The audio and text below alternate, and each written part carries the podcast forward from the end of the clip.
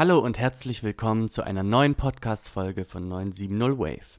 Ich bin der Tim und moderiere heute die Sendung aber nur ganz kurz an, denn es gibt heute Reiseempfehlungen aus dem Team. Denn wie ihr vielleicht schon mitbekommen habt, das 9-Euro-Ticket ist endlich da. Die Aktion entstand aufgrund der hohen Energie- und Kraftstoffpreise, um alle Bürgerinnen zu entlasten. Und das Angebot gilt jetzt deutschlandweit im Nah- und Regionalverkehr vom 1. Juni bis zum 31. August. Studierende erhalten automatisch ein Upgrade auf ihr Semesterticket und müssen sich kein extra 9-Euro-Ticket kaufen. Und auch wenn der Grundgedanke hinter der Aktion war, Pendlerinnen zu entlasten, sollte das Angebot meiner Meinung nach auch sonst genutzt werden, um zu zeigen, dass die Nachfrage nach kostengünstigem Zugfahren besteht. Falls ihr jetzt noch Inspiration braucht, wie ihr das Ticket nutzen könnt, ist diese Sendung genau richtig für euch. Denn auch wenn wir jetzt Mitte Juni relativ spät auf den Zug aufspringen, no pun intended, möchten wir uns nicht nehmen lassen, ein paar Reisetipps aus dem Team mit euch zu teilen. Und auch wenn man jetzt mit dem Ticket theoretisch bis nach Sylt fahren kann, zum Beispiel, manche Leute scheinen das ja zu machen, haben wir uns auf Ziele in der Umgebung beschränkt, die ihr auf einem Tagesausflug erreichen könnt. In diesem Sinne viel Spaß mit den Tipps aus unserem Team.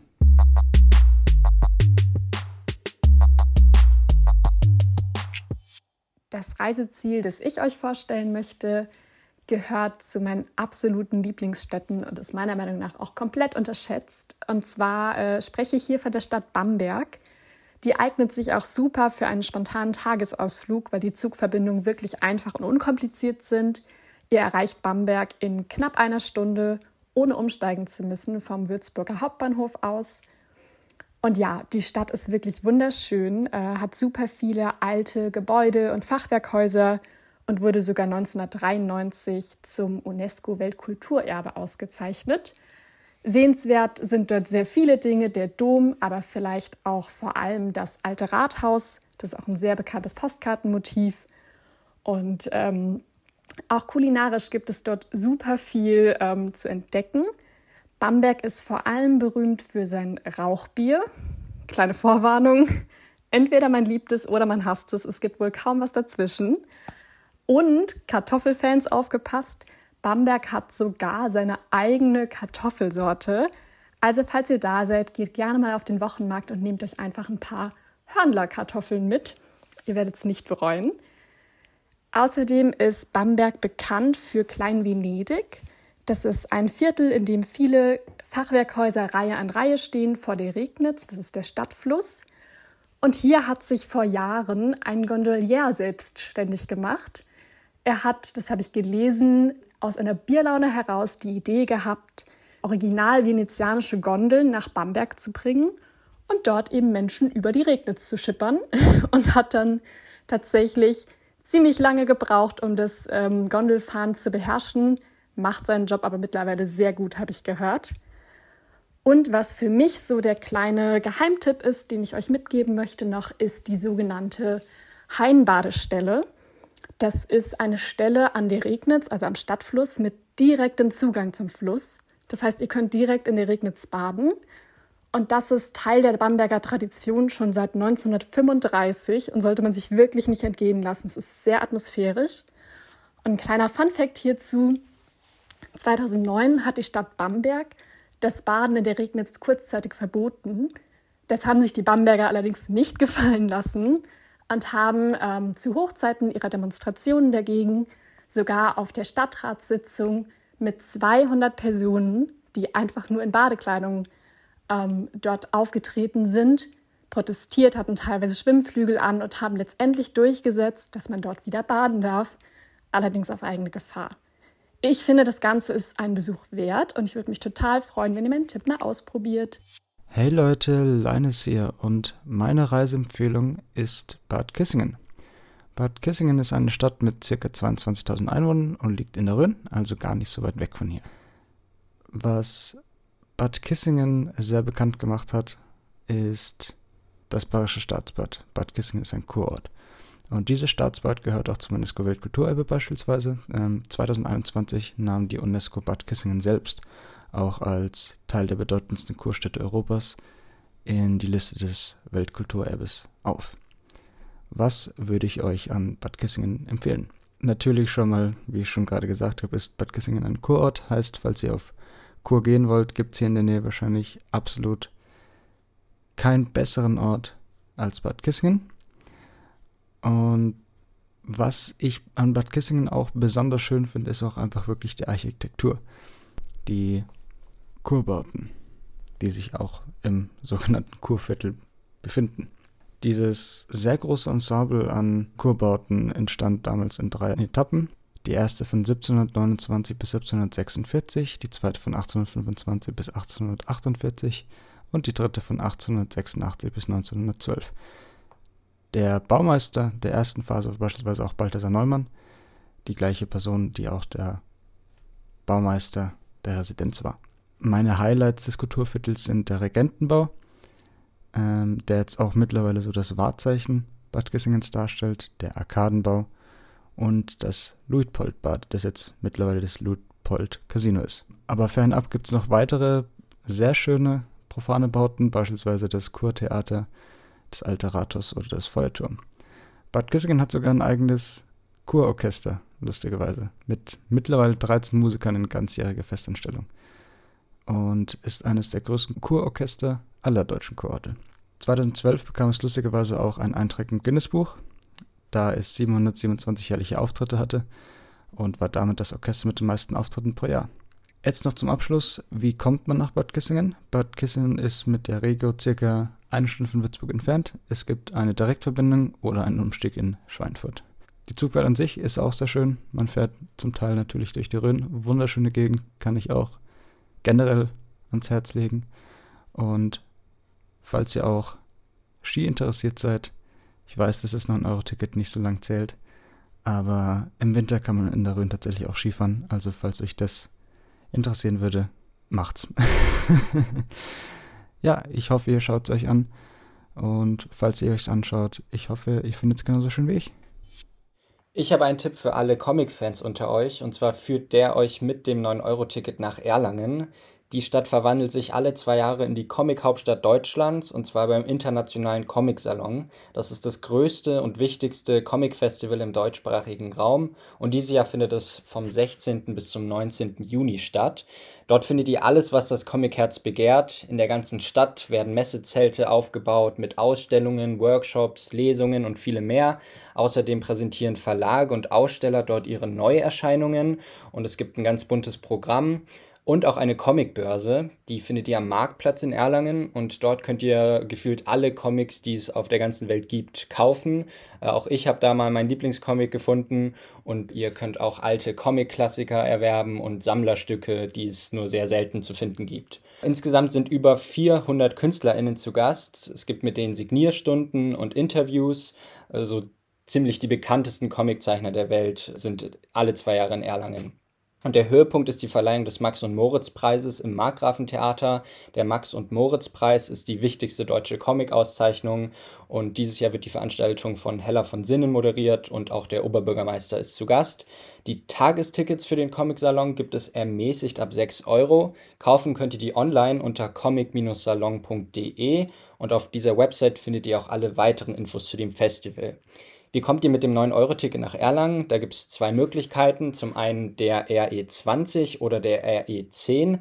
Beide fahren Richtung Nürnberg. Mit dem RE10 müsst ihr aber noch einmal in Fürth umsteigen. Der RE20 hält direkt in Erlangen. Die Fahrt dauert insgesamt etwa eineinhalb Stunden. Ich würde jedem Menschen ans Herz legen, nach Rothenburg ob der Tauber zu fahren. Da kommt man auch von Würzburg aus in eineinhalb Stunden hin mit nur einem Umstieg in Steinbach.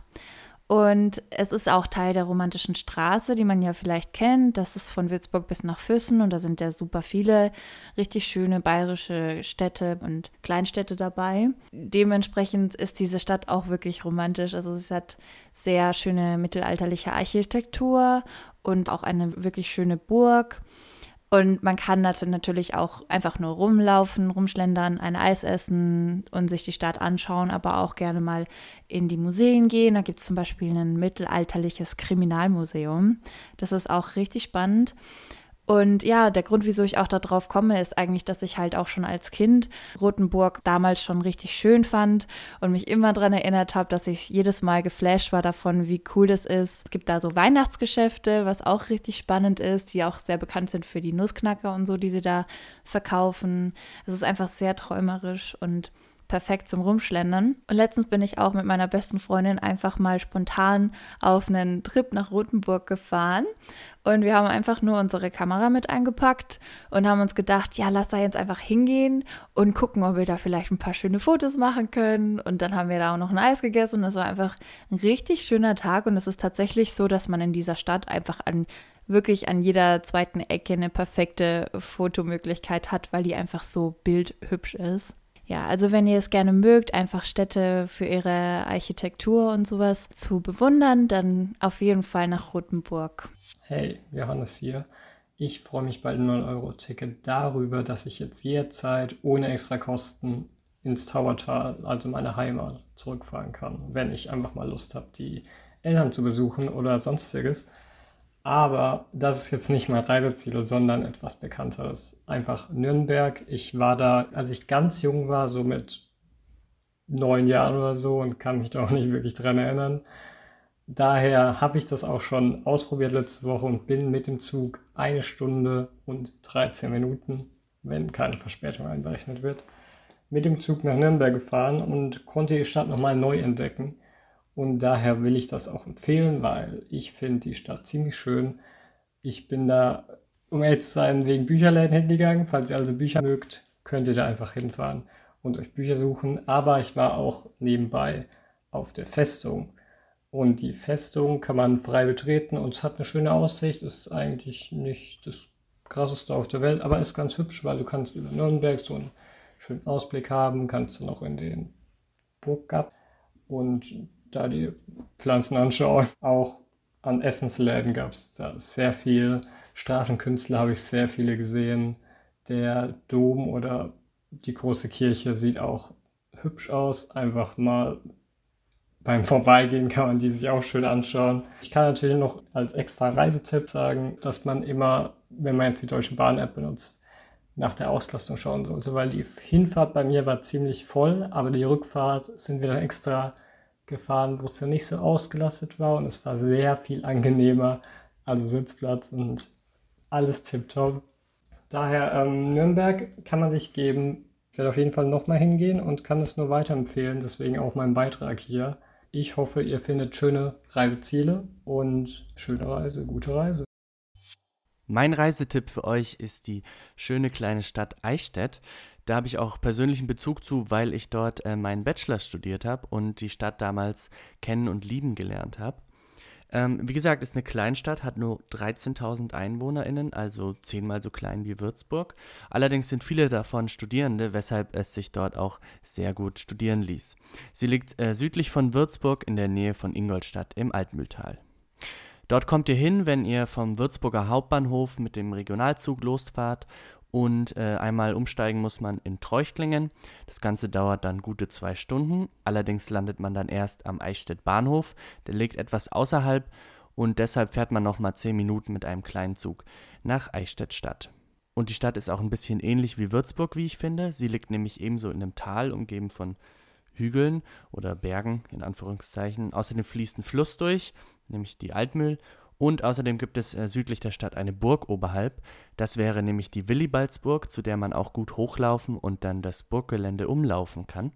Innen drin gibt es außerdem das Jura-Museum samt urzeitlichen Versteinerungen, Aquarien und anderen Ausstellungsstücken. Geht man allerdings dann äh, nördlich den Berg hoch, kommt man auf den Altmühl-Panoramaweg, den man schön lang spazieren kann und die Aussicht nach unten genießen kann.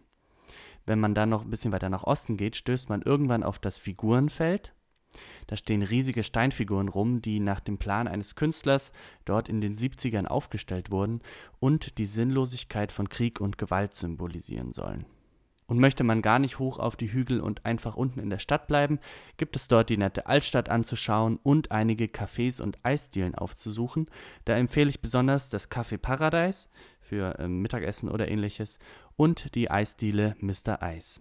Ja, und auch wenn ich da jetzt nicht mehr studiere, komme ich immer wieder gerne nach Eichstätt, um Freundinnen zu besuchen und den Kleinstadt-Flair zu genießen. Deshalb empfehle ich euch einen Abstecher dorthin, wenn ihr Zeit für einen etwas weiteren Tagesausflug habt.